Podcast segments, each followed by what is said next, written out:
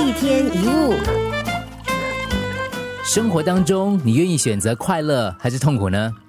废话，大家应该都觉得多此一问，当然是快乐，谁会选择痛苦？是不是？但是事实真的是这样吗？有没有发现，大家似乎对痛苦比较有兴趣？我们可以为任何没有意义的事，为了愤怒，为了嫉妒，为了占有，为了恨，为了不幸，为了一点小摩擦而牺牲掉快乐。所以，怎么能够说我们对快乐有兴趣呢？很明显，我们对痛苦比较有兴趣。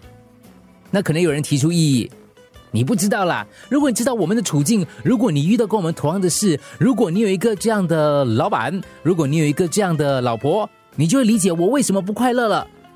但是你要知道，不论什么时候，如果你只认为问题出在外在人事物，这个想法本身就有问题。那有些人可能会反问：你的意思是，这全部都是我自己的问题吗？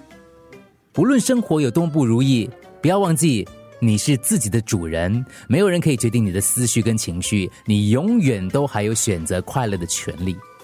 每时每刻，我们都会面临选择。你可以选择用什么观点来解释，选择用什么感觉来体会，选择用什么手法来处理。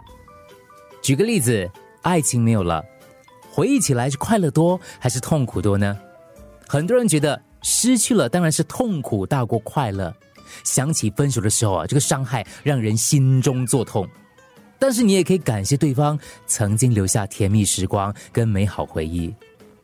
红绿灯变了，后面有人对你按喇叭，你可能很气，但是你也可以感谢对方按喇叭，因为他让你知道灯变了。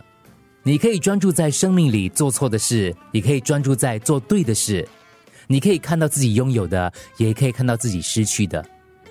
今天你可能因为有工作而觉得很烦，也可以为有工作而欢喜。你可以选择对伴侣说一句亲切的话，也可以摆张臭脸。你可以因为玫瑰有刺而抱怨，或者是感谢刺带有玫瑰花。你可以愤世嫉俗、怨天尤人，也可以选择接受生命当中发生的每一件事情，从里面找到力量跟价值。